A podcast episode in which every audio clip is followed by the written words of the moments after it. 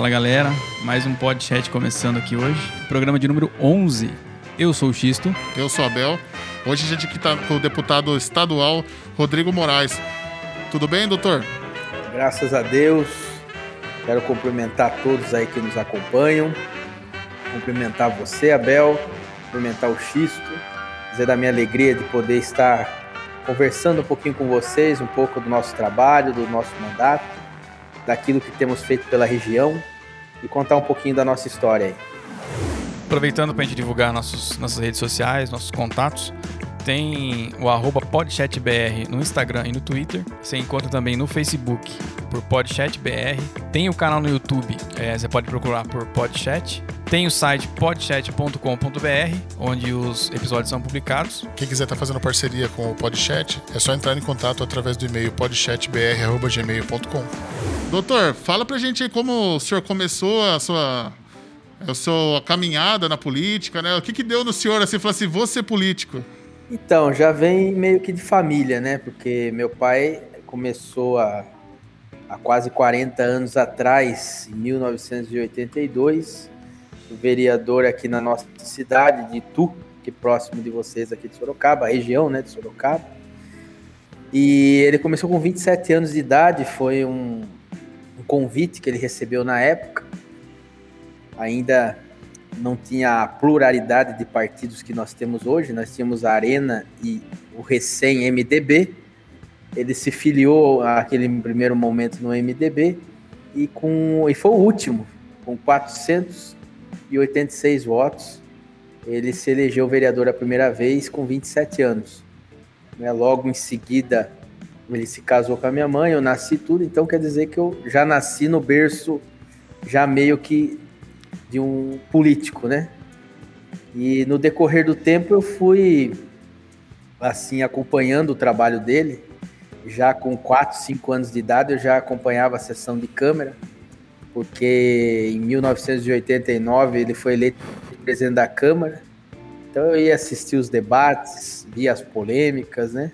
Via como que funcionava ali o, o procedimento ali, os encaminhamentos dentro do legislativo e, e o quanto que dá para a gente fazer de bem para é, traz um, uma certa tranquilidade, né? uma certa estabilidade na vida das pessoas, levar isso para o município, para o estado, para tentar buscar um recurso, para tentar buscar um, uma solução, um encaminhamento para aquele problema, né?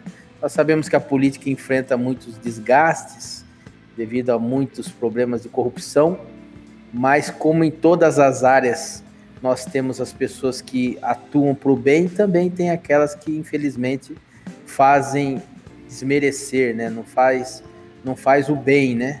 Você pega aí em várias áreas nós temos exemplos de pessoas que não honram aquela profissão, né? E isso também acontece na política, mas sempre levei para o lado bom, até por ver o outro lado da história, né? Viver o outro lado é, da situação por, por acompanhar a vida que meu pai sempre levou e o que ele sempre me deixou como legado, né, que é a responsabilidade, a seriedade.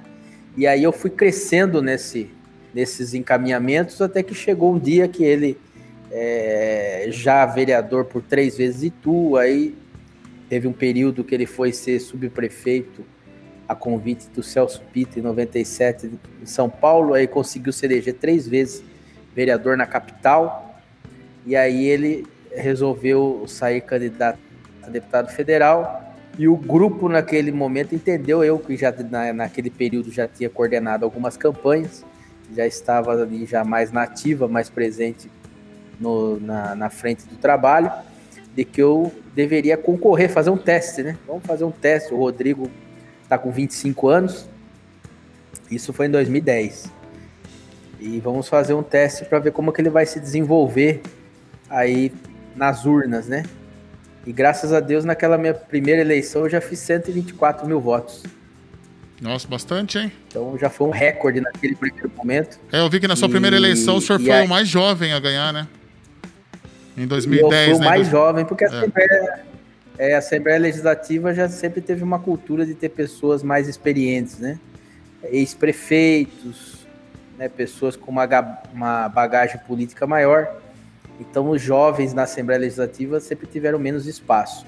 Então, naquele primeiro momento, eu com 25, 26 anos de idade, fui o, eleito mais jovem daquela legislatura, né?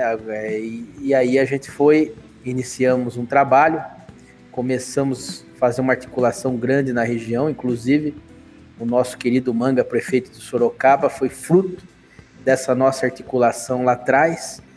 Eu lembro quando nós fomos na Auto 7 Veículos ali fazer o primeiro convite para ele, para que ele pudesse se candidatar a vereador. Né? E a gente fez todo um trabalho para que ele pudesse, demos uma parte do nosso apoio. Sexto mais bem votado, né? Na comunidade evangélica. E naquela primeira eleição ele fez 4.700 votos. Sim, eu lembro, o sexto mais bem foi, votado da, da, de Sorocaba, ele né? Foi, ele foi é, eleito pelo Partido Progressista. Isso. Partido que na época nós filiamos ele. Depois, quando viemos para o Democratas, ele também veio junto para o Democratas, até que ele foi candidato a vereador pelo DEM, juntamente com o Crespo, e no qual ele foi o mais votado da história de Sorocaba. E agora, pelo Republicanos, eleito prefeito. Então, a gente fica muito feliz que a gente conseguiu fazer aí, trazer quadros é, muito bons para a região, né? Não só para Sorocaba, que nós vemos aí o Manga fazendo toda essa, essa história né, política aí na cidade, como também em várias cidades da região, nós conseguimos é, trazer novos nomes para a política. Porque a política sempre tem um ciclo e ela tem uma renovação, né? Sim, nós estamos fazendo parte agora nesse momento de renovação. Né? E aí eu fui eleito a primeira vez em 2010, depois eu fui reeleito em 2014 e agora também novamente em 2018. Estou com 36 anos de idade, hoje chego de São Paulo, né? Tô, agora há pouco cheguei aqui tu. É, após uma entrega, mesmo com pandemia e, e tudo que a gente está enfrentando economicamente falando, e a questão do vírus, nós entregamos alguns ônibus para várias cidades da região, inclusive estava lá o prefeito de Piedade também, o Geraldinho. Então nós é, conseguimos, junto ao governador, alguns ônibus e entregamos para algumas cidades que estavam com grandes dificuldades na área rural, como Piedade, Angatuba. Né? Nós fizemos também é, um pleito para essa cidade e, e foi um, uma tarde aí de bastante vitória. Então a gente fica contente quando a gente consegue, através de uma emenda parlamentar, através de um ônibus, através de uma ambulância, através de um asfalto, através de uma infraestrutura, de arrumar uma área de lazer, um campo de futebol, uma quadra, que tudo envolve saúde, tudo envolve é, uma convivência em sociedade. Quando é o bem-estar, na verdade, né? É o bem-estar, então, é. é. quando a gente, a política ela é utilizada como um mecanismo, como um instrumento para levar é, alento às pessoas, levar. Então a gente fica feliz quando a gente consegue fazer, dentro de tantas notícias ruins, alguma, ao trazer algum benefício para as pessoas. Né? Então, eu queria saber, já que a gente é de Sorocaba, né? O senhor tem alguma uma lista de coisas que o senhor já conseguiu trazer para Sorocaba nesses anos? Só para a gente certeza, lembrar? Nós, nós temos coisas que já estão realizadas e outras que estão em vias de se realizar. Opa, vamos ter spoiler. Conte. O, nós vamos, nós conseguimos é, um pouco antes aí do final da gestão aí do entre o Crespo e a Jaqueline, nós conseguimos uma verba para infraestrutura próximo ali ao conjunto habitacional ali Júlio de Mesquita, o CDHU, Conheço. Nós conseguimos ali um 250 mil reais, foi até pedido do Manga como vereador, para que pudesse fazer ali uma infraestrutura naquele lugar. Conseguimos também é, uma verba para saúde no valor de 200 mil reais para o CHS. Isso já foi pago, já foi liberado. Conseguimos também é, mais 200 mil reais para Santa Casa. Inclusive, eu estive com, com o padre é, há um mês atrás, até inclusive junto com o Manga, foi uma, uma, uma verba para custeio. Esse recurso também já foi liberado. E, inclusive, eu prometi para o padre Flávio e já indiquei Nós indicamos agora no começo de, do mês de março. Acredito que até o mês de abril isso já vai estar na conta da prefeitura, da, da prefeitura não, da Santa Casa.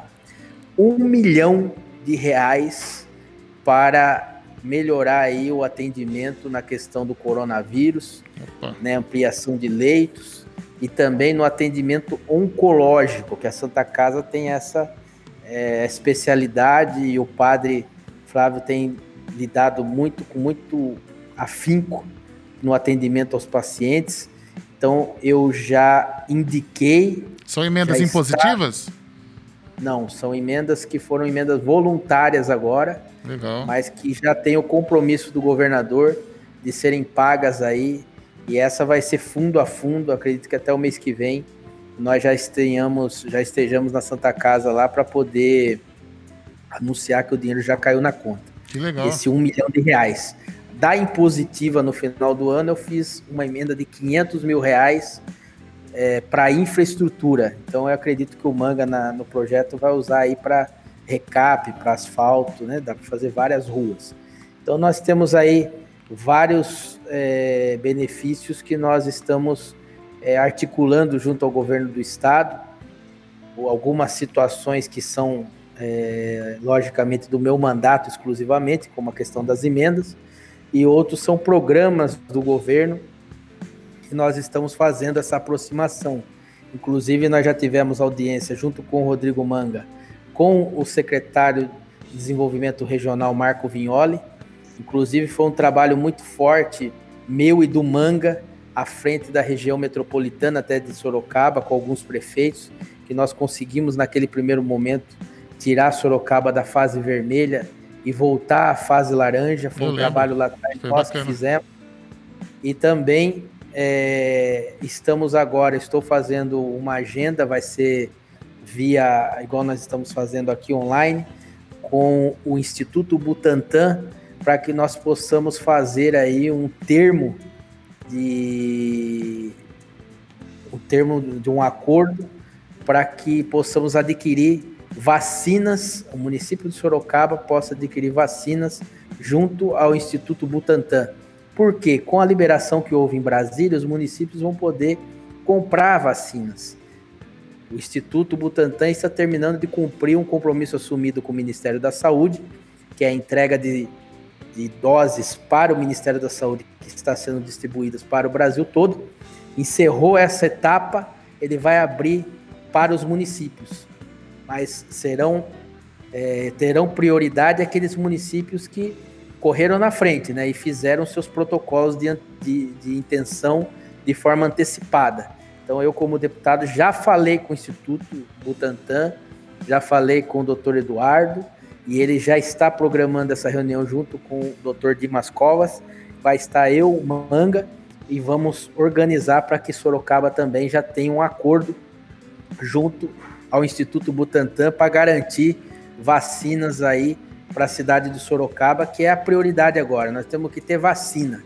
A vacina, com a graça de Deus, é que vai poder fazer a gente passar essa etapa dura que estamos vivendo, né? E para parar com esse abre e fecha aí que o comerciante, os empresários já não, o povo, né, já não está é, suportando mais porque a gente sabe que o vírus ele é perigoso, mas também é, muita gente, infelizmente, está tendo dificuldade para levar comida para casa, porque tem a questão econômica. É, sim, então, nós já estamos fazendo só emendando o que o senhor falou, Sorocaba hoje é a 23 cidade com o maior PIB do Brasil, no meio de mais de 5 mil municípios, né? 5.500 municípios, se não me engano, tem no Isso. Brasil. Sorocaba é. tem a 23 PIB do Brasil. É muito importante Sorocaba, pra, não só para São Paulo, mas também para o Brasil.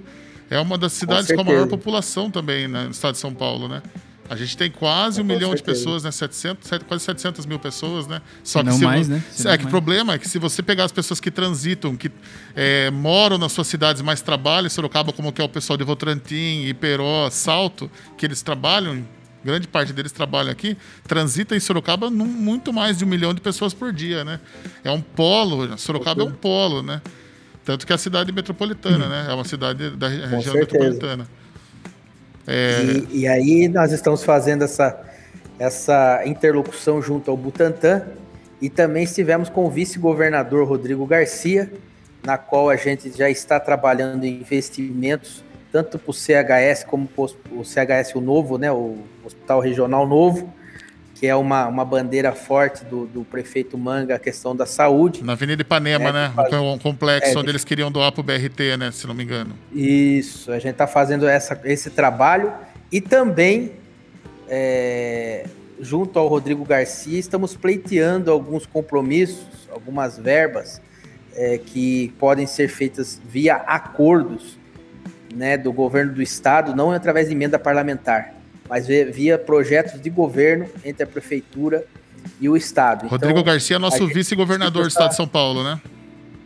É, o Rodrigo Garcia é o nosso vice-governador do estado é, de São Paulo. É, porque algumas pessoas podem pode, não saber, né?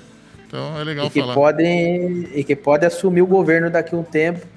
Se o Dória for para um outro projeto aí, renunciar, ele pode se tornar o governador do estado. Mas é isso aí. E estamos à disposição da população de Sorocaba. Né? Eu tenho raízes aí em Sorocaba, minha mãe é sorocabana. Nasceu ali no Barcelona. Eu sempre ia na linha do trem ali. Eu também. Eu, brincava, eu, eu morava também. ali na Granada, na Vila Hortência. Sempre descia a linha do trem. Todo mundo brincava lá. Eu tenho 34. O senhor tem 30? Eu 36. Se, talvez a gente tenha até na época de escola. Mais, eu tô mais velho que você, Abel. É, só um pouquinho, né? Mas você tá mais conservadão, né? Oh, rapaz. Então, eu ia ali na linha do trem eu ali. Na, na, trem. meus avós moravam tudo ali. Então a gente tem raízes com Sorocaba, também com Votorantim, a gente é da região. E a gente fica muito feliz do nosso mandato poder, é, até porque nós já tivemos voto em Sorocaba, então nós temos que ser gratos a Sorocaba e temos que fazer o máximo possível para poder ajudar. E aliado com o prefeito que quer trabalhar, que quer parceiro e que quer fazer para o Sorocaba, então a gente fica muito feliz por isso. Com certeza. Queria saber do senhor como é que funciona. Algumas pessoas não sabem né, como é que funciona o deputado estadual, o deputado federal, qual a diferença entre eles. Basicamente, o que, que no que, que o senhor atua, assim como deputado estadual? Só para as pessoas saberem como situar, né, como é que funciona. A maioria, uma parte da sociedade brasileira, na verdade, é, só vai e vota, né? Ela não sabe basicamente o que, que naquela pessoa que está votando, quais são as, direti as diretrizes que aquela pessoa tem que seguir e o que, que ela tem que, tem que ser. Não estou nem falando qual é o seu alinhamento político, mas sim o, o que, que um deputado estadual faz hoje no Brasil. Qual é a prerrogativa então, dele? Abel, é, a nossa prerrogativa ficou muito intermediária, né? Porque a gente sabe que é, o que mais é, chama, vamos dizer assim, a atenção das pessoas é onde ela vive, onde ela mora. Então, a função do vereador e do prefeito, que está ali mais próximo das pessoas, é, gera um, um, uma, um acompanhamento maior. E o Congresso Nacional, porque vota as pautas a nível de Brasil, que vai trazer grandes impactos também na, no cotidiano das pessoas. Então a gente ficou ali meio no meio termo, né? Porque a gente acaba não tendo a mesma, a mesma, o mesmo impacto que o vereador ou o prefeito, ou também como os deputados federais e os senadores lá no Congresso Nacional, que vai lidar com as pautas, é, tanto tocante na questão de impostos, de código de, nacional de trânsito, penal, civil e tantas é, modalidades que, que impactam né, na, na questão do, das pessoas, né? Mas a função do deputado estadual também ela se torna importante, por quê? Porque os municípios dependem muito das verbas do Estado e também da União. É tipo, um inter... então, é, é, na verdade, um intermediador, né? Porque o deputado federal, às vezes, ele nem sabe quem é Sorocaba, onde fica Sorocaba, né? É, porque eles ficam mais distantes porque estão em Brasília. Exatamente. Nós, por estarmos em São Paulo, nós estamos mais próximos e nesse trabalho nosso de intermediação, a gente consegue levar até o governador as pautas dos municípios. Você vê, você pega na nossa região metropolitana, uma cidade que eu ajudei hoje. Nós entregamos um ônibus escolar também para essa cidade. Sarapuí. Sarapuí é uma cidade de pequeno porte, que está na região metropolitana de Sorocaba, e que quantas vezes o governador ou vice-governador, vai passar ali na cidade para saber como que está a educação, como que está a saúde. E aquele prefeito, que eu estava conversando com o Gustavo hoje, que é o prefeito lá, ele falou, deputado, o, meu orçamento ele é muito pequeno para a gente poder sanar né, as despesas do município e ainda ter que fazer investimento. Né?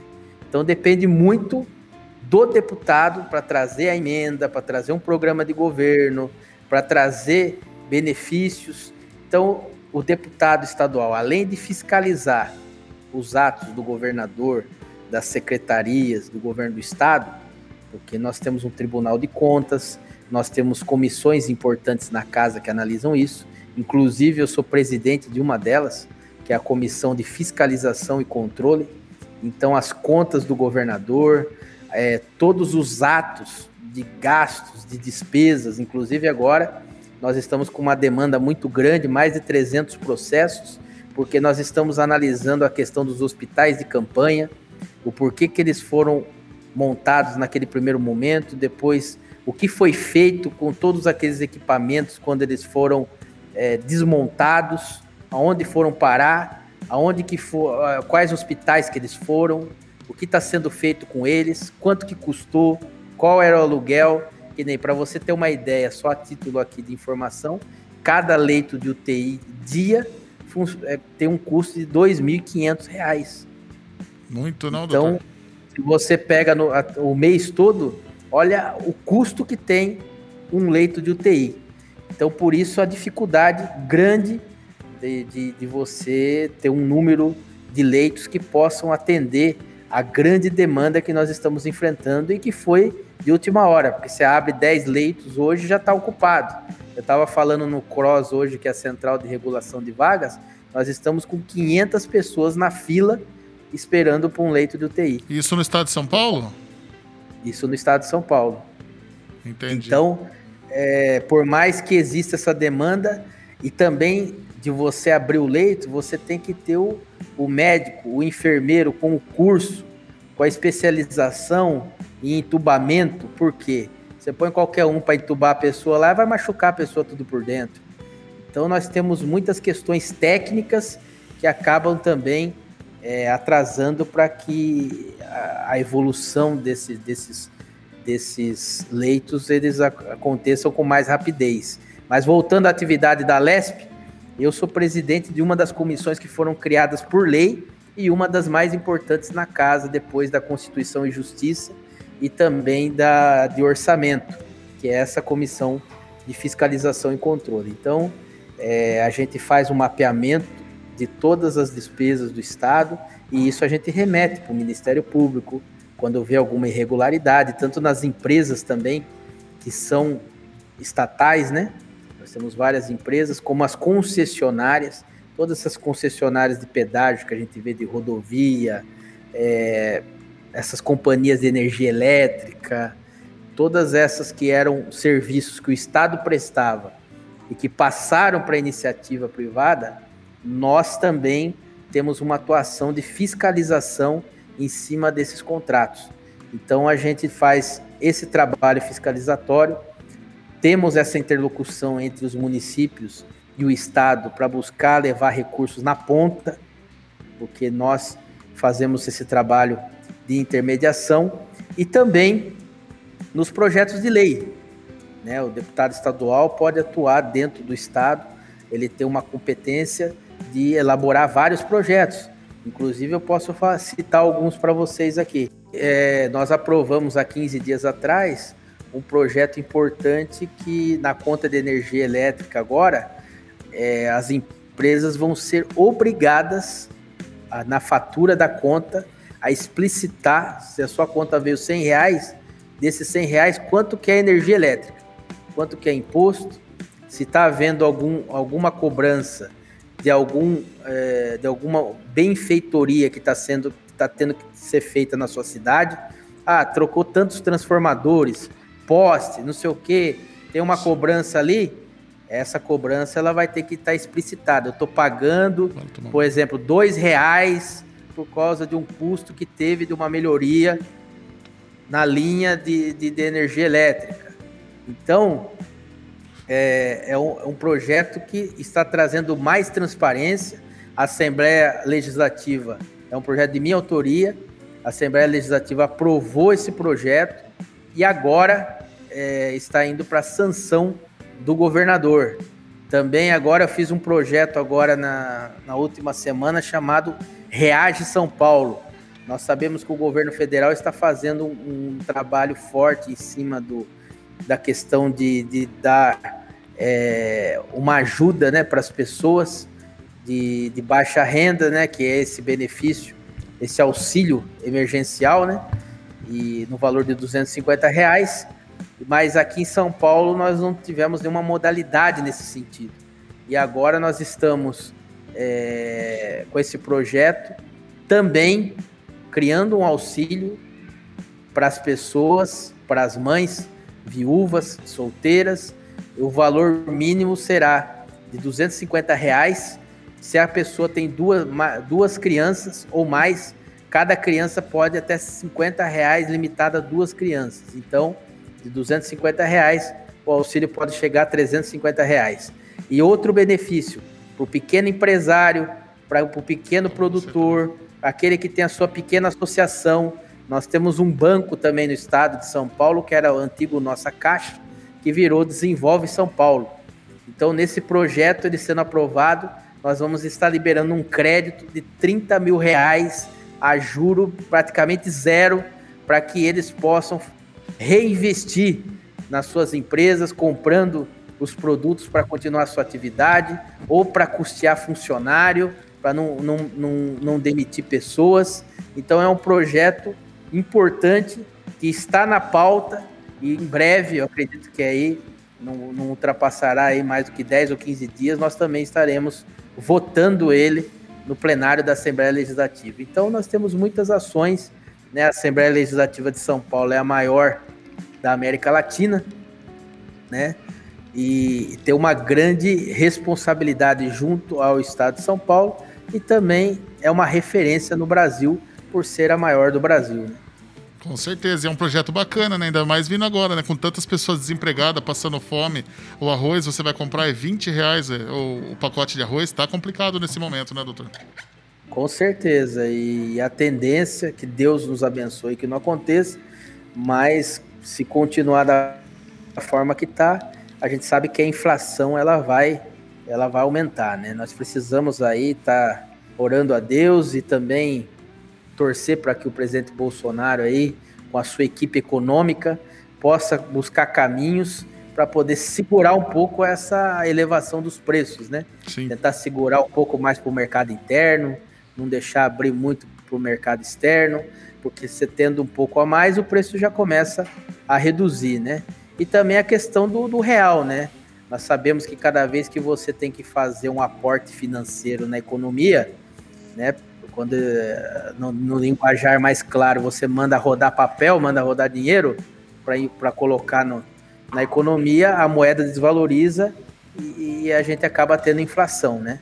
Então, torcer para que esses mecanismos é, o presidente saiba aí com a sua equipe econômica administrar para que a gente possa ver os preços nas prateleiras do mercado, do combustível, do qual também nós estamos forçando aí junto ao governo para que realmente haja redução do ICMS. Esse é o que eu ia perguntar para o senhor, era uma das perguntas que eu tinha. Reduzir o ICMS acho que é a coisa principal nesse momento hoje. Nós já conseguimos não? no leite, nos laticínios, é, até eu, eu administrei uma reunião como essa, pra, a gente conseguiu. É, também estamos trabalhando na área cerâmica, dos ceramistas, também estamos fazendo isso, é, esse trabalho junto aos lojistas de veículos, que a gente sabe que para a revenda do veículo usado, infelizmente no, no, nós fomos surpreendidos com inúmeros decretos no final do ano. Nossa, é, eu vi, acabou com as lojas de, de, veículos usados, não, doutor? Acabou com muita loja, né? Impostos, mas estamos trabalhando e, e, fazendo força aí, já estamos com uma comissão forte de, de, vários deputados, inclusive eu até gravei vídeo sobre isso, é, trabalhando para que a gente possa reduzir essa carga tributária nesse momento em que as pessoas estão aí vivendo um colapso devido ao vírus. Né? É, na verdade, que nem o senhor estava falando, com relação ao dólar, desde 1994, eu acho que hoje é a menor cotação. Hoje, né? Eu tô falando nesses dias, não hoje exatamente, né? Mas é o dólar, o real hoje está valendo praticamente 20 centavos, até menos de dólar, né? O do real É está verdade. muito desvalorizado. Aí quando você vai comprar nossas coisas, é que um amigo meu que mora nos Estados Unidos comentou. Lá ele, ele ganha em dólar, mas ele paga em dólar. No Brasil, nós ganhamos em real e pagamos em dólar. Quando você vai comprar um pão, alguma coisa, um laticínio, qualquer coisa que tem, que seja uma commodity cotada em dólar, você tá entendendo? O você paga muito mais caro. Pode ver que o pão hoje você vai ver tá muito mais caro, o arroz tá muito mais caro, mas não só isso, em contrapartida você tem a gasolina, que também é cotada em dólar, os barris de petróleo são cotados em dólar. E aí você sobe a gasolina, subindo a gasolina, você sobe o frete. Aí o pão sobe duas vezes o preço, ele tá subindo pelo au- aumento do dólar e tá subindo pelo aumento do frete também, porque o frete tem a ver com a, com a cotação do, do barril do diesel e do dólar, né? No dólar, né? É Barril de petróleo, né? É, barril de petróleo. Quer dizer, você faz uma cascata. Aí daqui a pouco a inflação vai aumentar. O que, que vai acontecer? Vai ter que ficar mais caro de novo os produtos. Quer dizer, se não tomar cuidado, a gente pode chegar a acontecer o que era 1993, 1992, né? Que não é da nossa época, nós pacote- éramos crianças nessa época. dinheiro e não, e não vale nada. Exatamente. Antigamente, minha mãe dava tipo assim, 20 mil cruzeiro pra ir lá e comprar um salgadinho, cara. É, você tá entendendo? Vai... Uma, uma das coisas que o pessoal reclamou bastante, né? Tem gente que gostou, mas porque não entende, é a nota de 200 reais, né? Se você tem a nota de 200 reais, é porque a de 100 tá desvalorizada. Concorda, doutor? Com certeza. Você tem uma nota maior para poder diminuir o pacote, né? Você entendeu? É, tudo tem a ver com a inflação, cara. Nós, se não tomar cuidado. Daqui a pouco vem uma nota de 300, aí complica, né? Exatamente. Nossa, já pensou, cara? Mas nós temos que, que trabalhar para a gente poder buscar um caminho para não deixar voltar naquilo que você falou. Imagine, comprar um salgadinho 20 mil cruz- cruzados, né? O cruzeiro. É, era cruzeiros, cruzados, cruzados reais, eu não lembro agora, mas eu era muito pequeno na época. Eu lembro Mas- quando veio o realzinho, cara, você pegava um real, cara do céu. Você comprava qualquer coisa no mercado praticamente. Antigamente com 100 reais você enchia o carrinho, cara. Você enchia o carrinho. Hoje você Mas pega eu 100 penso- reais, cara. Eu vou com as minhas crianças no, no mercado, é, 4, 5 salgadinhos já dá 60 reais. Deus vai, vai nos abençoar. A gente sabe que é um negócio que está no mundo todo. Sim, sim, com certeza. Não Tô, é, é, sabe que a inflação é complicado. Mas nós temos que lutar para ver se aqui dentro do nosso país a gente consegue buscar um entendimento, acabar um pouco essa guerra aí de, pelo poder, de, de política, e a gente conseguir fazer os governantes olharem mais para o povo, para aqueles que mais precisam, e a gente conseguir é, sair dessa situação e, e tirar uma lição de, de tudo isso que está ocorrendo porque a gente sabe que é, uma coisa que a gente está até notando nessa pandemia, que a gente só sente falta né, de, de um abraço, de um carinho, agora que a gente está vendo que não pode dar, É verdade. pode fazer, né? Enquanto a gente tinha isso disponível, 24 horas por dia, às vezes a gente negligenciava, né? Eu vejo meu, hoje- pela minha filha. O senhor tem criança pequena também, não tem? Eu tenho uma filha de seis anos. Ela quase chorou no aniversário dela de não poder fazer festa. E no aniversário anterior não podia fazer festa. Quer dizer, faz dois anos. Ela é de março, né? Então ela pegou as Aham. duas, as duas vezes, ela não pôde fazer festa. Sabe, ela quase chora, cara. Porque, tipo, esse- ela fica falando assim: esse corona tem que acabar, papai. Esse corona tem que acabar. Você tá entendendo? Uma criança de seis anos já tem já uma mentalidade, porque ela não pode ver os amiguinhos, não pode ir pra escola como ela queria, tem que ficar usando máscara. Ah, papai, eu tenho que ficar usando máscara, eu não gosto de usar máscara, mas eu sei que eu tenho que usar máscara. É complicado É para uma criança. Mesmo nós, adultos, né? Hoje você vai andar na rua, ainda tem gente que anda sem máscara ainda. As pessoas não se conscientizam. Se tivesse o mínimo de conscientização, você não tinha, não tinha o contágio que tem hoje. Não adianta É o manga, o senhor correrem atrás aí de não deixar a cidade entrar na fase vermelha para não destruir, terminar de, de acabar com os com os comerciantes, né? Porque foi isso que aconteceu nos governos anteriores, né? Ninguém ligou, né? Todo mundo falou primeiro a saúde, primeiro a saúde. A economia veio depois. Agora um monte de desempregados. Você passa pelo centro, pelos centros comerciais onde tem lojas, assim, várias fechadas, várias alugas-se. Tem que lembrar que às vezes a pessoa pensa só no comerciante, mas não é só o comerciante. Tem o locatário também. Aquele locatário lá que às vezes a pessoa juntou, trabalhou a vida inteira e falou assim: vou comprar um ter... vou comprar uma loja no centro e vou viver da renda pro resto da minha vida. O cara não tem mais nada, ele trabalhou numa fábrica a vida inteira, juntou lá 500 mil reais e comprou um galpão lá no, no centro lá. Fez, é, tinha uma, uma daquelas lojas lá grande lá, de tênis, de calçados e de, de roupas, e o cara só tem aquilo para ele sobreviver. Lá ele ganhava 2, 3, 4, 5 mil reais por mês e tirava a vidinha dele. A loja fechou, ele vive de quê? Porque, na é verdade, verdade, as pessoas só lembram dos comerciantes. Tem que ser lembrados, com certeza. Mas há, há muitos nichos que dependem da, da do dinheiro rodado, da circulação. Da economia, né? Da economia, é. muitos nichos. Alguns nichos ganharam muito dinheiro com a, com a, com a pandemia, outros não. Você tá entendendo? Fala assim, ah, mas que nicho? A pessoa fala assim, na ignorância, que nicho que aumentou? É de caixão. Se você vê quantos, quantas pessoas morreram no Brasil nesse, nesse, nesse um ano de pandemia, né? A verdade é que toda crise ela tem oportunidade para alguém, né? Tem oportunidade para alguém. As pessoas que vendem máscara, hoje você tem dezenas de, máscara, de, de, de, produtores de máscara, pessoas que não, tipo assim, faziam artesanato em casa e começaram a fazer máscara e estão muito bem hoje. Mas também é aquela coisa, um, você não pode só beneficiar esse lado. Tudo bem ter pessoas que se beneficiam, porque são pessoas que têm uma mentalidade mais avançada, assim, não? Um cara que vê negócio nas coisas. Mas também tem aquela pessoa que, que nem eu tô falando, é o funcionário de uma loja de, de roupa. Pô, a loja dele tá, tá, de, tá, tá fechada, ele não vai trabalhar de home office. O cara tem que mandar ele embora. Infelizmente, a pessoa é mandada embora. Sim. Quantos desempregados a gente tem hoje no estado de São Paulo? Né, doutor? Aí, é aí, aí, corrobora o que o senhor estava falando, desse auxílio, desse auxílio que o senhor estava falando aí, para mães desempregadas, né? Com certeza. Então, por isso que nós estamos tentando buscar caminhos, porque é, se não houver essa, é, esses caminhos, algumas pessoas vão morrer de a fome. Crise, a crise é muito, se torna muito maior. Então, a gente tem tido esse olhar, temos chamado a atenção do governo para isso. Né? A gente tem visto muito discurso, como o senhor falou, ah, temos que fechar por causa da saúde e tal. Mas se a gente também não der o amparo ah, não, social né, na parte de alimento, como que a pessoa vai, vai conseguir se manter em casa, né? Não consegue, né?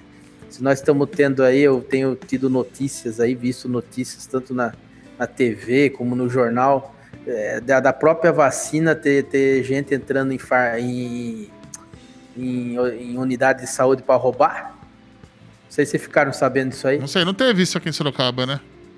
É, mas aconteceu no jornal esses dias entraram o pessoal, acho que foi ontem ou hoje, e roubaram 30, 40 doses da, da, da vacina. Meu Deus. Mas que, dizer, que cidade que foi isso? Foi no. Foi numa cidade do interior que eu vi aqui. Aqui no estado de São Paulo mesmo? Mas foi aqui no estado de São Paulo. É. Que absurdo. Aí roubaram a vacina. Absurdo. Mas eu posso, eu posso te passar depois aí a cidade Não, sim, foi. com certeza. É, não, mas mais por título de curiosidade mesmo da gente aqui. Olha né? a situação que a gente tá se as pessoas, é, muitas das vezes no desespero, é, podem até um ou outro a gente vê aí passando na frente na fila da vacina ou até roubando vacina. Imagine a pessoa quando tá abre a sua, o seu armário, não tem alimento, não tem nada. Aí pode virar uma onda de saque em mercado. Sim, é essa é a questão. Uma série né? de outras coisas. Então, quer dizer, a violência ela pode aumentar cada vez mais. Não, aumento então... de fome, aumento de violência, não tem jeito. É só você ver em Haiti, quando teve lá o. Acho que foi o terremoto, né? Se não me engano, né? Que devastou. O Brasil, entre outros países, teve que mandar exército para ajudar eles, mas também para parar com a, a quantidade de saques que estava tendo. Senão, como é que fica? Se todo mundo então, sacar, porque daí um vai sacar mais do que. Sa, saquear, né? Não é sacar. Saquear mais do que ele precisa. Não tô falando que seja certo ele roubar. Mas ele vai chegar lá e vai querer comer comida para um mês. Aí o próximo chega não tem nada. É complicado. Fica, aí fica aquelas guerras, pessoas morrem. Fome não então, dá. É só a gente ver que... a Venezuela mostra bem pra gente o que, que acontece quando o país o, tem fome. O né? governo tem que ter esse olhar social. Até Sim. porque arrecadou muito, arrecada muito, então tem que devolver isso é. para a população. Eu tenho um pensamento, doutor, que nem o senhor, o senhor mais do que eu acompanha muito mais a política, né? É, o senhor não acha que, por exemplo, esses auxílios também, por exemplo, que nem o do governo é, federal, esse que estava dando 600 reais por mês para o pessoal, desde praticamente desde junho, maio do ano passado, são milhões e milhões de pessoas que pedem. E a gente sabe que, infelizmente, não dá tempo deles terem. Porque eles preferiram dar o dinheiro e depois ver quem está recebendo, concorda? As pessoas estavam recebendo o dinheiro. Sim. Se você, senão você deixa a pessoa passar fome, que realmente precisa. O errado uhum. tá aquele que trabalha informal, que trabalha, assim, de repente, de Uber, que está trabalhando em dois empregos, mas não é registrado porque ele não quer se ser registrado. Do dinheiro, né? Se apropriou desse dinheiro. E esse dinheiro não vai fazer, tipo, o, o, que o senhor vê? Porque o Brasil não estava preparado para pagar. A Bolsa Família já é contemplado. Aqui no estado, na cidade é a LOA. Eu não sei como é que chama a lei orçamentária do, do, do federal. Mas o, o, o, Bolsa Família já estava contemplado na lei maior orçamentária. É isso que eu posso dizer. Eu não sei como é que é o nome da lei orçamentária do federal. Agora, esse monte de auxílios que foi dado para todos, indiferente dos que não, não mereciam esse dinheiro, não é que não mereciam, né? Não necessitavam de verdade desse dinheiro. Não, a gente não está fazendo um rombo no Brasil que daí vai aumentar. O Brasil talvez não tenha cash para pagar funcionários, para pagar dívida, para pagar, por exemplo, tesouro direto, entre outras coisas, dívidas, é, dívidas internas que ele tem desses esses empréstimos né, que ele faz mesmo, né? O, essa venda de dívidas que ele faz com compra de tesouro direto. Você não acha que pode acontecer alguma coisa do Brasil não ter cash para pagar, dinheiro para pagar todas as contas que ele tenha num futuro próximo? Não, eu acredito que não chega nesse ponto, porque o nosso país, por mais que a gente assista aí tantos, é, tantos quadros aí de corrupção, é, mas é um país muito rico, Sim. muito muito próspero, né? Tem muita, vamos dizer assim, tem muita lenha para queimar mas a dívida, ela hoje nós estávamos numa caminhada muito importante. Se você pegar de 10 anos para cá, a gente pagou muito, muitos bilhões aí de dívidas que foram contraídas lá na década de 70, 80, né? Então o Brasil estava caminhando bem para poder reduzir essa, essas dívidas externas, né? Mas agora eu nem, nem tenho nem ideia de quanto já nós já afundamos aí, porque foram trilhões de reais colocados aí é, para custear a saúde, para custear esses auxílios, né? E vai ser colocado muito mais ainda dentro desse ano, né? Com certeza, Mas especialmente a saúde, a né? Num, é, não acredito que a gente chegue num ponto de causa, assim, de, de, de ter que parar, de, de não ter como pagar, porque é, você vê, o estado de São Paulo, com todo esse prejuízo que teve aí o ano passado, ainda cresceu 4%, né? Então, é 0,4%, desculpa. E, então, houve, o estado de São Paulo, por exemplo, ficou dentro da linha ainda acima do empate, vamos dizer assim. Mas é, o brasileiro, o brasileiro não é pra falar, mas o brasileiro é muito show de bola, né, cara? O brasileiro ele se adapta praticamente a qualquer coisa, né? Qualquer coisa o brasileiro se adapta. Tanto que no mundo os caras falam, né, o jeitinho brasileiro. Não no lado pejorativo, mas o cara sempre dá um jeito. Ah, ele tá sem emprego hoje Cara, amanhã o cara tá vendendo paçoquinha na rua, amanhã o cara tá fazendo salgadinho, amanhã o cara tá costurando máscara. É difícil. Você existe fome no Brasil? Existe fome no Brasil, mas tipo assim, as pessoas que pega, se eu tivesse esse problema, claro que eu não tenho esse problema, né? Longe de mim, mas se eu tivesse esse problema de não ter emprego, alguma coisa, eu provavelmente eu pegaria esses 600 reais e ia fazer ia comprar bolo, sabe? Pegar minha esposa, ó, faz bolo aí, vamos cortar e vender, sabe? Correr atrás de pegar esse dinheiro por causa que eu acho que talvez essa fosse uma, uma das realidades, né? Você pegar esses 600 reais que o governo estava te, te dando, ou comprar ferramenta e ser, sabe, marido de aluguel e correr atrás de fazer alguma coisa. Não só pegar esse dinheiro para subsistir. Você tá entendendo? É, porque é um, é, que, é, um, é um auxílio. É, é, um auxílio, não é uma renda. É diferente, é. as pessoas é, tratam como renda. Sim, né? sim. Mas é, tem que tentar buscar caminhos, é isso que você falou, para tentar inovar e tentar se readaptar. Mas eu acredito que nós vamos conseguir passar essa fase. A vacina tá lenta, mas agora todo mundo em cima e brigando vai acontecer, tenho certeza disso. E em breve nós estaremos podendo voltar aí às nossas atividades normais e aí o Brasil já começa a subir, né? Que o Brasil tava subindo, né? No primeiro ano a gente tava subindo legal, né, cara? Tava tendo uma puta de uma reviravolta, assim, né? Tava uma, indo bem. Uma boa reviravolta, né, no, no Brasil, né? Tava bem legal. Mas vamos conseguir vencer. Deus está conosco e nós somos aquilo que você acabou de falar. É. Perseverantes, Perseverantes, batalhadores e reinventamos, né? Com certeza. Doutor, o senhor tem mais aspirações? Assim, fala assim, pô, um dia eu quero chegar a ser senador, ser deputado federal, ser governador. O senhor tem, assim, uma pretensão? Ou o senhor fala assim, não, porque tem gente, por exemplo, é, por exemplo, o próprio Bolsonaro, sete vezes deputado federal, né? É um cara que, tipo assim, ele só teve a pretensão, acho que, de virar presidente porque ele viu que o Brasil tava um caos e falou, tem que vir algo diferente. Eu acho que basicamente isso, né? Ele não tinha ou esperou a hora da oportunidade, né? Sim, mas tipo, sete mandatos, porque, né? Porque política existe é como uma nuvem, né? Existe o momento, né? A estratégia e a hora que, que é a hora de acontecer, né? É, no meu caso, é, eu venho mais uma, se tudo der certo aí, o partido indicar o nosso nome. Estou trabalhando para isso, para mais uma reeleição de estadual. Mas lógico, a gente quer fazer carreira, toda profissão você tem, tem esse direito, e na política não é diferente, né? Você quer crescer também politicamente, até para você ampliar a, o seu trabalho e ter condições de fazer mais. Então, quem sabe no futuro podemos tentar uma vaga para federal ou outras vagas que surgirem, né? Até para o executivo, mas por Nossa. enquanto o nosso foco está na reeleição ano que vem para deputado estadual. O bom é que o senhor tem um conselheiro bom, né? O doutor José Olímpio, né? Uhum. O pai sempre está dando aula, né? Sempre Com ensinando, certeza. orientando.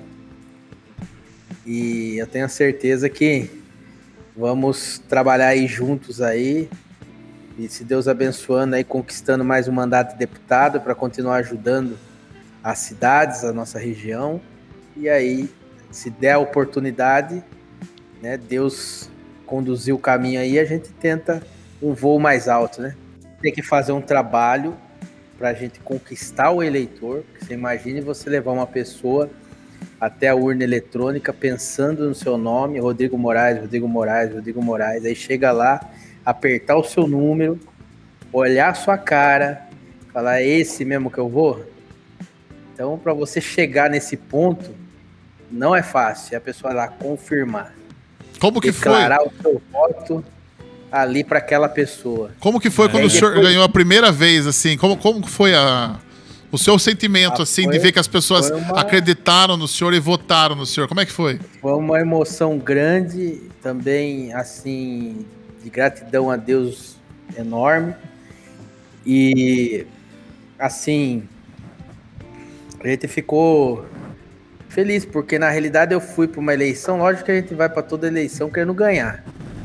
Mas como era a primeira, a gente não sabia também, né, como ia ser esse primeiro contato, né? Porque falam que a primeira impressão é aquela que fica, né? E a gente torce para que seja uma impressão boa, né? É, sim. E, Mas 124 gente... mil votos é excelente, né? É, para a primeira, quando a gente né? se elegeu, então, aí a gente ficou grato, feliz, aí veio aquela questão da responsabilidade, né? E tentar fazer o melhor. E mas é assim, foi uma surpresa, né? Na realidade, eu não achava que eu faria tudo esse esse tanto de voto, né? Até que tinha muitos amigos da política aqui que davam risada, né? Porque meu pai nunca foi deputado estadual, né? Ele tentou três vezes e não, se, não conseguiu. E aí o pessoal fala: se seu pai não conseguiu, você acha que você vai conseguir? E dava risada, né? Os meios da oposição, né? É, mas sempre tem os antes, não tem jeito. Aí depois, aí depois que eu ganhei a eleição, os caras ficaram tudo de boca aberta. Oh, o menino ganhou a eleição, é só como que foi. Mas ah, aí a gente veio, veio construindo esse trabalho. Lógico que a primeira eleição, eu acredito que por ser uma eleição inesperada, mas você chega com um discurso também de renovação, de mudança, de novos projetos e tudo mais. Aí depois que passa os quatro anos, aí você volta na casa do mesmo eleitor né? Ou antes, ou no meio, ou depois, você encontra, você cruza. Aí vem a pergunta, né? Mas o que, que você fez nesses quatro anos? Então, é isso que eu ia falar. Mais do que ganhar a, a primeira cobrança... vez, não é mais difícil ganhar a segunda? Eu tava pensando exatamente então, sobre isso. É, é, isso que eu quero, é isso que eu, que, que eu quero dizer é, pra vocês. Realmente. Não é fácil. Eu acho que a, por mais que você tenha uma estrutura que eu não tinha na primeira, hoje eu tenho uma estrutura. Você viu aqui minha assessora Diana aqui de imprensa. Ah, com certeza, muito legal a Diana, a gente conversou bastante essa semana aqui. Tenho aqui vários outros assessores que, que nos ajudam, que somam com a gente, que trabalha, que dá assistência. Tem o um mandato, você tem acesso, liga para um, liga para outro, tenta ajudar a resolver um problema de um, resolver o problema de outro, é uma questão do município. Só que as cobranças são tantas que às vezes você fica submerso com fatos e notícias que acontecem no contexto geral e que muitas das vezes você tem dificuldade de mostrar o seu trabalho. E aí, quando você vai para uma reeleição, vem as cobranças, aí você tem que justificar muito mais, porque você se tornou uma vidraça, você já não, tem, não tá mais com aquele estilinguinho lá com a pedra assim. É. Pelo contrário, você é o vitrô agora que a turma tira pedra o dia inteiro. Então você tem que estar tá justificando, explicando, mostrando aquilo que foi feito, falando a verdade. Uns compreendem, outros não mas aquele que foi alcançado pelo seu trabalho, esse sim tem uma gratidão grande, porque sabe do esforço, sabe do empenho, sabe a luta que foi para conseguir chegar, porque você chega ali na Assembleia, primeiro que são 94, cada um com uma cabeça. Os 94 brigaram por 90 dias. Inimigos, sedentos, né? A grande maioria. Ali, né? temos, mesmo no mesmo partido, né? Mesmo no mesmo partido, é disputa né? E depois você chega lá dentro, você tem que abraçar todo mundo e apertar a mão e conviver numa boa. Bem isso mesmo. Faz? E aí, você tem lá uma garrafinha de Coca-Cola que você quer fazer aquilo lá se tornar uma lei, se tornar um benefício para a população. Só que daí vem o da direita, olha, tudo bem, você quer, você que vai levar aí os louros, vamos dizer assim, do projeto, tem que essa garrafinha de coca aí, só que tem que ter uma vírgula aqui. Aí vem o da esquerda, tem que ter outra vírgula ali, vem o do centro, tem que ter outra vírgula. Aí começa a desidratar o seu projeto, que você não quer que desidrate. E ah. aí você tem que ter uma boa conversa, um bom entendimento, um bom diálogo para tentar convencer esses seus colegas, né, de vários partidos com vários entendimentos sem contar a questão política aí do, do voto, né? Você convencê-los a apoiar uma ideia sua. Então, a burocracia para você chegar no finalmente e conseguir aprovar um projeto, ela é muito grande. Sem contar que essa é uma questão que eu estou falando para vocês interna de relacionamento ali, para você construir uma pauta e conseguir fazer aprovar. Mas aí tem a parte da, da, da legislação que já existe. Ah, isso daí é constitucional? Ah, tem que passar lá pelo, pela comissão de orçamento, de finanças. Será que, que, que, que o Estado consegue bancar? Não é só chegar, você fazer o projeto, aprovar e acabou. Tem que ver se o orçamento vai corresponder, tem que ver se é competência do legislativo fazer isso, tem que tentar convencer o governador a sancionar aquela lei sua, senão não tem validade nenhuma, ele pode vetar. Você tem que passar pelo crivo dos técnicos das, das mais comissões, né? secretarias, das comissões, para ver se aprova aquilo que você está. É, então não é só chegar com a ideia lá e pronto e acabou. Você tem toda uma construção que você tem que ter, ser feita, que às vezes leva o mandato inteiro e você ainda não consegue concluir. Você vai concluir. Eu tive projetos meus que eu entrei em 2010, 2011, e só agora que eu estou conseguindo chegar nos finalmente o, com ele. O senhor abriu umas coisas bem legais aí, né? Depois, o senhor abriu umas coisas depois. bem legais aí, por exemplo, assim, quer dizer, fica, fica assim, né? Se senhor, vamos supor, o senhor, o senhor projetou um projeto muito legal, você fala assim, pô, eu vou ajudar muita gente com esse projeto, mas daí o, o outro cara fala assim, pô, eu não pensei nisso, mas então eu, não, eu vou ser contra o projeto do cara apenas por um ego, né? Apenas por um ego. Aí o cara, ou tipo, o cara. Outra coisa que nem o senhor tava falando aí, por exemplo, o senhor veio com uma lei de todas as, as fachadas tem que ser pintada de azul. Aí o final da lei sai, todas as calçadas tem que ser branca, mas não foi nem isso que você tava debatendo, né? De tanto retalho que vai fazendo, como foi aquela lei lá que eles queriam colocar aquela lei de. É, as famosas juízes lá ao projeto, né? Do que os, os juízes não podiam. É, abuso de poder, lembra? Que a lei era, não, não, tinha nada a ver com abuso de poder, era contra a corrupção e os políticos. É, Começaram a emendar a lei. Foram fazendo tanta emenda que no, saiu completamente dos políticos e entrou saiu, com, do foco. Saiu completamente do foco e no final a lei era para punir juiz que fosse muito incisivo, que o juiz decretasse prisão domiciliar, prisões, sabe aquela quando o cara tem que ir lá e falar, esqueci o nome disso, né? Coercitiva, lá lembra lá? É, era depoimento coercitivo. É, condução coercitiva. Condução coercitiva, que, já, que ele não poderia mais pedir, que isso daí podia ser voltado. Aí que você, você começou com um projeto legal, que era tipo assim, para acabar a corrupção. Eu acho que todo mundo tem que ser contra a corrupção. Não tem um político que devia ser a favor, né? Pensa assim, todos os políticos tinham que ser contra a corrupção. Não importa se falar assim, é que no Brasil não tem a pena de morte. A maioria das pessoas não querem pena de morte. Mas vamos supor, se você tivesse essa pena só para o corrupto que fosse pego, por que, tipo, por que, que as pessoas seriam contra? Você tá entendendo? É claro que você uhum. teria que ter um. Com certeza, você tem que, assim, tem que ter prova A, B, C, D e E. Não tô falando que tem que ter a pena de morte, só tô dando um exemplo, entendeu? Aí, tipo assim, por que você é contra isso? Vamos tirar a pena de morte. Vamos pegar assim, prisão perpétua para político que, que roubou a saúde, por exemplo, assim. Por que, que alguém é contra esse projeto? Ah, eu sou contra por quê?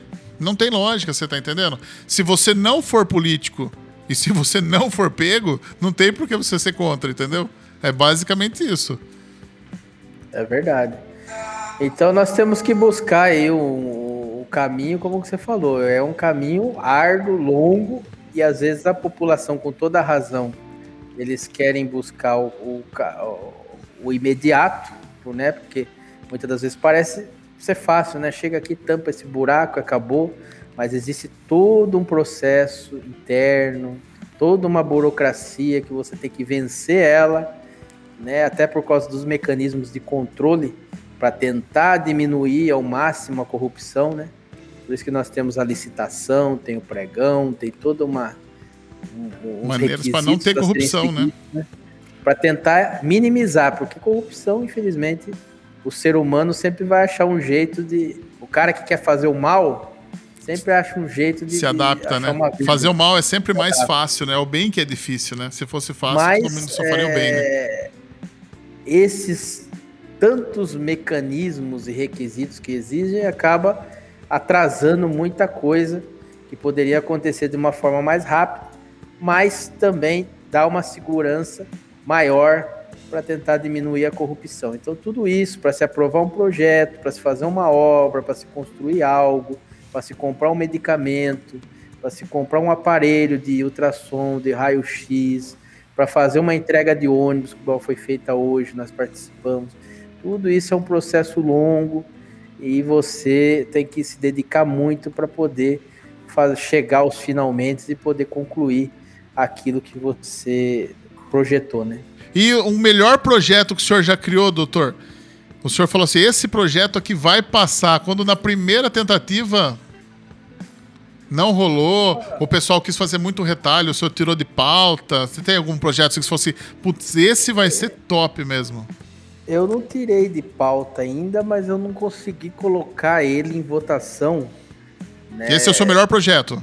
que o senhor pensa? Ah, eu é um dos. que é um bom projeto, porque. Fala dele senhor, pra é, gente eu aí. Eu mesmo não aguento mais andar em rodovia estadual e ver o policial com aquela arminha, aquele revolvinho e ver aqueles radares é, móveis, né? Eu sou a favor do radar fixo.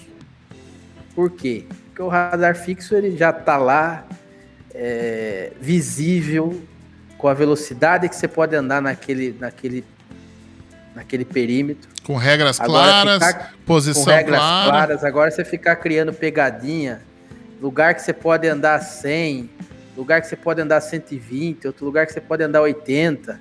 Aí não tem né, a divulgação da forma correta. e ainda fica o radarzinho móvel lá para te pegar, além das multas, que são, é, no meu ponto de vista, abusivas, ainda que se torna um mercado, uma indústria de multa, né? Pontuação na carteira, ainda pode causar acidente, porque o camarada se assusta, pisa no freio Exatamente. com tudo, vem outro atrás, bate, capota o carro e tantas outras coisas. Então esse é um projeto que eu já estou lutando desde o começo do meu mandato. Não consegui pautar ainda, porque todas as vezes que chega às vias de pautar tem uma confusão danada e o pessoal retira da pauta. Mas é uma luta que a gente está tendo aí, que eu acredito que em breve, né, estou costurando, construindo, trabalhando. Se a gente conseguir aprovar esse projeto, eliminar esses radares móveis. abusivos, móveis, né? E aquele, aquele revolvinho também que fica na mão do policial que você tá andando, de repente o cara tá lá com o revolvinho e pá, na sua placa. Então, é, eu acho que isso é, é uma incoerência grande e o Estado tem que fazer o seu papel, é trazer transparência, é ensinar. Como, que, que, como que você debate depois que, que você. De uma forma educativa, não de uma forma punitiva. Se o radar é móvel, como é que você vai debater depois que você não estava naquele trecho com aquela velocidade? Como você debate? Praticamente fica, ele, ele deixa praticamente impossível de você recorrer. Eu é, creio dessa maneira, porque você não sabe aonde que ele está. Tem a foto também, né? Ele tem a foto também, né? Então, mas numa foto numa estrada, a estrada é praticamente inteira igual, né? Você só vai ter é, trechos. Verdade. Nas partes que não for habitada, a estrada é igual em todo lugar. Você vai falar assim, ah, é... por exemplo, eu tava vendo uma. Inclusive, tava passando na televisão esses dias sobre isso. Um cara. É, não lembro que cidade que foi, mas acho que foi aqui na região de, da estado de São Paulo. Ele tomou uma multa a 800 km por hora com o Uno. Você tá entendendo? tipo, como? Tipo, como? O, no, o radar tá errado. Como você, não tem como você falar que não tá errado. Você tá entendendo? A Mas a multa veio. Tá Na hora que aquilo ali vem, o cara que, que, que, manda a multa até deve ter rasgado aquela multa ali. Não tem como você chegar nesse tipo de velocidade. Você tá entendendo? É verdade. É complicado. Aí você recorre como. E é, é difícil você recorrer, cara. Eu já tomei multa que eu, a gente provou que eu tava com meu carro em casa. Com meu carro na prefeitura, aliás não consegui tirar a multa, cara. Não consegui, porque eles querem uma foto, um vídeo que naquele momento você esteja passando em algum lugar que tem uma câmera. Você vai ficar sabendo onde tem a câmera, o que, que tem. Você tá entendendo? Você simplesmente trabalha das 8 às 5 e você toma uma multa a 50 quilômetros de você, é você que tomou essa multa? Se você não foi viajar, você sabe que não foi você, né? É complicado, cara. Recorrer multa hoje em dia é difícil. É difícil. A multa devia ser, não devia ser punitiva, a multa devia ser instrutiva. A pessoa tem que ser. Pô, se você tomar uma multa de 10 reais, uma multa de 100 reais, garanto para você que você vai ficar chateado do mesmo jeito, cara. Você tá entendendo? Não tô falando para criar multas de 10 reais, mas antigamente uma multa era 100 reais, 100 e poucos reais. Hoje as multas é 300 conto, 400 conto, é muito caro, cara. A multa tem que ser instrutiva. Na primeira, uma vez que eu fiz uma conversão proibida, a multa veio, cara, eu nunca mais fiz uma conversão proibida na minha vida. E o lugar onde eu fiz a conversão proibida hoje pode fazer a conversão. Porque era um lugar que, tipo assim, era, era óbvio que tinha que ter a conversão. É, na minha opinião, tinha que ser progressivo, né? Exatamente. É progressivo. É, seria legal, né? Por que, que o senhor não faz esse, esse projeto? Ó, já criamos um projeto aqui. A primeira multa que o cara tomar é, é, é, é sei lá, 75 25% do valor da multa. Ou seja, uma multa de 100, ele toma 25 reais de multa. Na segunda vez, 50 reais. Mas não para mas não para todas as infrações. Né? Fazer escalonado. É. Ó, um projeto de lei de multa escalonada seria legal. Mas não para todas as infrações. Algumas infrações você consegue sim. escalonar, sim, outras sim. não. Né? Com certeza. Seria legal uma multa escalonada, né? Acho que eu nunca vi isso, hein? Olha aí, doutor, é. nascendo um projeto aqui, hein? É, mas a é... gente tem que tentar buscar, acho que a forma mais educativa do que a Sim, punitiva. Mas o senhor né? não concorda que é mais educativo você fazer uma multa escalonada? É... Escalonar ela, né? É. O cara, o cara tomou a primeira multa, ele não toma multa 100%, mas também o cara que já tomou quatro multas também, não tem o que falar. Um cara que tomou quatro multas vai falar o quê? Você tá tomando a quinta é. multa, amigo. Você vai tomar 100%. Não tô falando nem a mesma multa, tô falando assim, a pessoa tomou, vamos supor, coloca um prazo lá, ah, os pontos da carteira dura quantos anos? Quatro, dois anos, quatro anos, você sabe quanto dura? Não lembro agora, exatamente. Tipo, dura o mesmo é, tempo. O Bolsonaro fez, fez umas mudanças, né? Que era 20 pontos, agora que tava para 40, né? Não foi? No... É, eu, eu, vi essa mudança. Mas mudou ou ficou na. Mas eu acho que não devia mudar o quantos pontos eu devia ser. aprovou, sim. Eu acho que essa, essa ideia que a gente teve aqui é melhor do que isso, porque eu não quero tomar muitos pontos. Eu não quero tomar ponto nenhum. Mas se eu tomar uma multa, pô, foi a primeira vez que eu tomei uma multa Vamos dar uma quebrada, né? Não dá uma multa de 100% do valor, dá uma multa de 30% do valor, de 50% do valor. Pô, é, é, isso se chama educativo. O cara que tomou uma multa de velocidade porque passou 10% acima do limite, 15%, 15 acima do limite, ele vai aprender, cara. Você tá entendendo? Na segunda vez, pô, não, não aprendeu? Dá mais uma forçada no cara, ó. Cara, você tomou sua segunda multa. Radar fixo. É, cara, você tomou. So... Exatamente, que a gente está conversando com o projeto de lei que o senhor falou, com radares fixos, regras claras. Você pega trecho de, da, de estrada que está 30, 40, 30, você nem sabe quanto que é a velocidade real que você tem que andar naquele trecho ali. Tinha é, você fica 60, gente, 70. A gente tem um radar fica, ali né? na frente da Unip que o pessoal sempre reclama que tomava muita multa ali, porque um, um, pouco antes você tem uma velocidade, um pouco depois você tem uma velocidade. A pessoa, você já ouviu falar desse radar, né? Esse radarzão Sim. é famoso, parece direto no SPT, SPTV Notícias, CVT Notícias. Ali do, Mas do Éden, ali, né? Isso, essa mesmo, tá vendo? O doutor conhece a região. Mas é, oh. tiraram, né? Tá, não sei se tá lá, faz um tempinho que eu não vou para aquele tiraram, lado ali. Tiraram. Cara, mas aquele radar era uma fábrica de multa. Não tinha como. Eu lembro que uma vez um amigo nosso lá, que eu não vou citar nome, ele tomou uma multa na ida e uma multa na volta.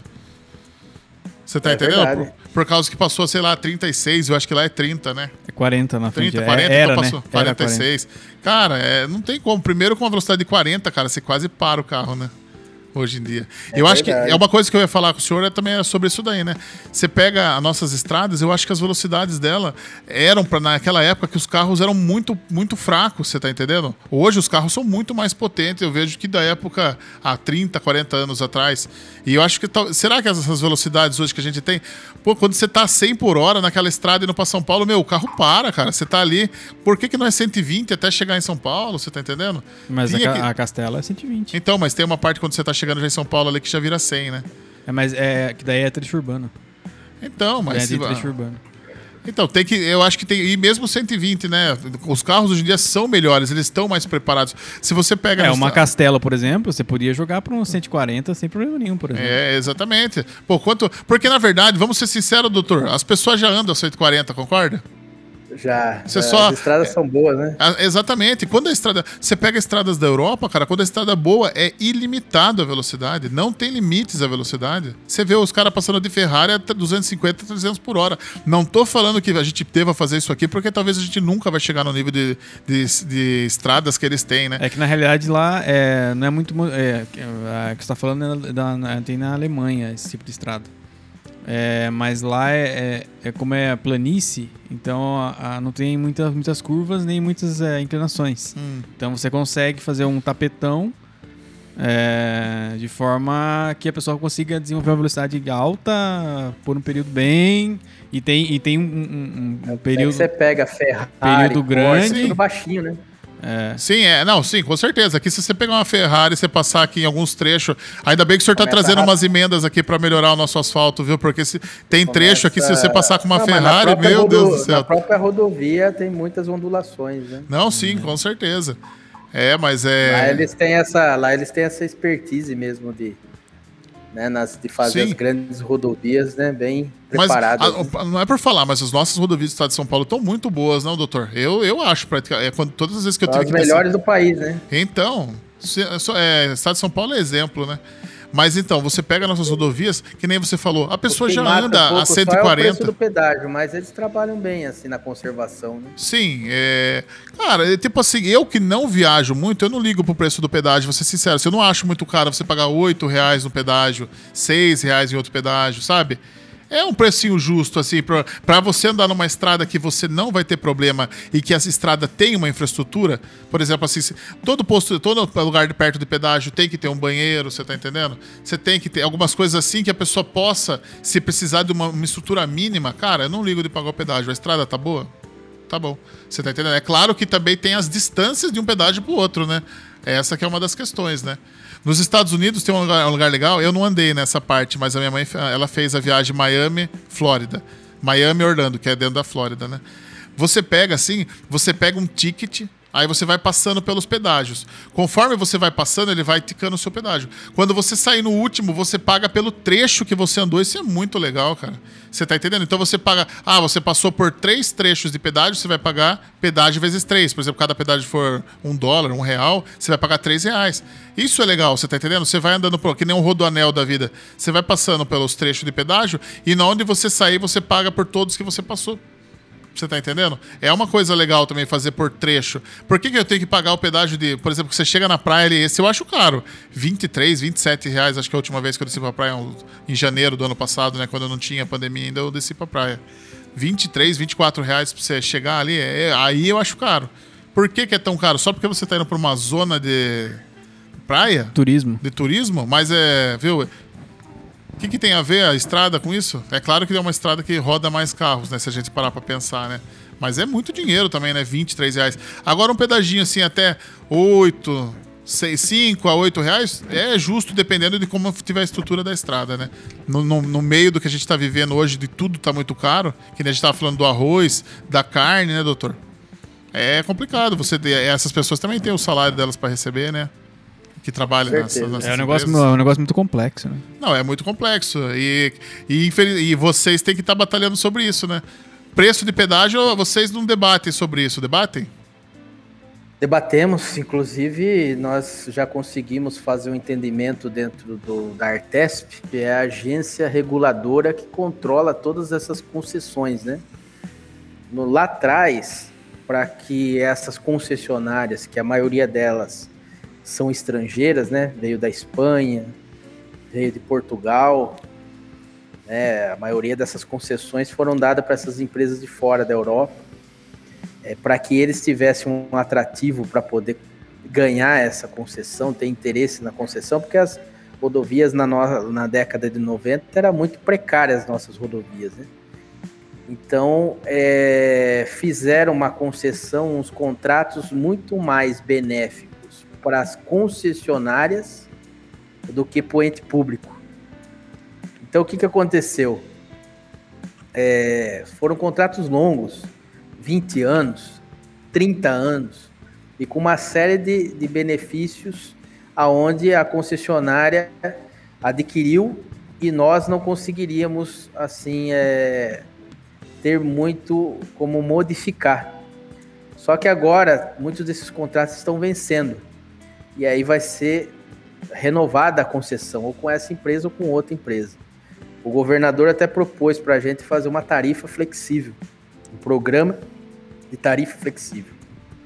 Esse programa ele vai buscar atender principalmente as pessoas que moram mais no entorno desses pedágios e fazer com que eles possam pagar um valor menor ou a ideia do quilômetro rodado, como em muitos países do primeiro Legal, mundo. Legal, essa é, é, o que eu estava falando agora, né? Isso é interessante. É, né? o, que, é o que se pratica. É, então nós dialogamos, sim, já estive em várias reuniões na Artesp, já estive em várias reuniões com as concessionárias, porque eu sou contra esse valor abusivo que nós vimos aí, esse valor alto, não vou dizer abusivo, né? Eu vou falar um valor alto, porque cada um também tem o seu lado a apresentar. As concessionárias também apresentam tudo aquilo que eles fazem pelas rodovias. O material não é barato, é caro, né? Tem que ter, tem que envolve muitos funcionários também na execução do serviço, mas é, a gente sabe que também é, pode existir um meio termo né, nesse, nessas questões, como essa, como isso. Às vezes a pessoa roda na rodovia 100 quilômetros para se deparar com pedágio e outras pessoas que moram ali andam 10 e vai pagar o mesmo valor que da que andou 100. Então também não é justo, né? Com certeza. É uma tarifa uniforme. Ela tem que ser de acordo com aquilo que a pessoa, vamos dizer assim, se locomoveu, né? Então a gente é, faz esse enfrentamento, eu particularmente sou bem tranquilo em, em fazer esses enfrentamentos e eu creio que em breve a gente vai conseguir aí buscar um equilíbrio melhor nessas questões do pedágio. Ah, legal. Doutor, eu queria agradecer a presença do senhor aqui no nosso podcast, aqui número 11, né? Eu tava com o. Foi um prazer mesmo receber o senhor aqui, foi bem bacana. O senhor trouxe bastante coisa legal, uns spoilers aí, né, do que vão acontecer no futuro da nossa região. mas pela conversa mesmo. O senhor é muito. É, como eu posso falar, que a gente está falando, eloquente, simpático, o senhor fala muito bem, a gente gostou Obrigado, mesmo da obrigado. participação do senhor. Espero que no futuro o senhor possa participar de novo aqui com a gente aqui para trazer Vamos mais coisas para trazer mais coisas aí interessantes aí da nossa região, falar sobre outros temas, né? Que é, é são muitos temas, né, especialmente na política, a gente tem muitas vertentes, né? Então acaba que é, tem vários assuntos pra gente conversar no Um futuro. programa é pouco. É, um programa é pouco. No futuro a gente pode marcar um outro aí Passa senhor. rápido mesmo, você vê que já faz. É, já então, eu tava, a gente tá indo aqui, quando foi ver, já é nove horas já, cara. Tipo, É. é, é, é legal. É que tá, da próxima vez vai estar tudo mais. Cada vez que a gente vai fazer os nossos programas, a gente está implementando novas coisas, você tá entendendo? Então no futuro a gente quer deixar o, o, o estúdio tudo montadinho, perfeito. Aí é só chegar e gravar mesmo. Quem sabe na pandemia acabando, o senhor pode vir aqui no nosso estúdio aqui ver como é que ele é. Vamos aí, sim. É que hoje Tá eu acabei vindo de São Não. Paulo nessa correria e foi bom que deu certo esse mecanismo. Sem, é, Mas bem- aí na próxima eu me comprometo a gente estar junto aí, tomar um café junto. Com certeza. Uma, uma, tem uma máquina expressa aqui pro temas. senhor tomar um café. Vem tomar um café com a gente aqui. Mas é, Beleza, mais uma fechado. vez agradeço. Muito obrigado, viu, deputado, pela presença. A gente sempre aprendendo, sempre mais aqui. Cada É, programa a gente, a gente aprende, né? É, ó, um a primeira vez com um político, né? Foi bacana É. pra caramba. Eu que agradeço a oportunidade, quero agradecer a você, Abel Xisto, né, a chance da gente dialogar um pouquinho aí, falar com as pessoas. Em breve vamos estar juntos aí novamente. Fico feliz da amizade de vocês, do carinho. E muito obrigado aí pela oportunidade. Espero ter aí, dentro do possível, esclarecer aí as dúvidas aí e nesse bate-papo falar um pouquinho de como funciona o mandato do deputado. E tamo junto, vamos em frente. Qualquer questionamento aí, reivindicação que apareça, estamos abertos aqui para que você possa estar nos encaminhando aí. Opa, né? Obrigado. puder, eu quero até deixar aí. né, Pode as deixar todas as suas redes sociais, pode deixar. aí À disposição é deputado Rodrigo Moraes, o meu Moraes é com E no final, tanto no Instagram como no Facebook. A pessoa pode ir lá curtir a nossa página e poder acompanhar o nosso trabalho, o nosso mandato e também deixar lá a sua mensagem, a sua reivindicação, que com o maior carinho nós vamos estar procurando aí atender. Momento da gente divulgar nossas redes sociais, o site e o nosso e-mail para contato. A gente tá no arroba podchatbr no Instagram, Twitter e Facebook. Temos o nosso canal Podchat no YouTube. O nosso site é o podchat.com.br. Quem quiser estar fazendo parceria com o Podchat, é só entrar em contato através do e-mail podchatbr.gmail.com. Beleza, um bom dia, uma boa tarde, uma boa noite. Bom dia, boa tarde, boa noite. Bom dia, boa tarde, boa noite, falou e tchau.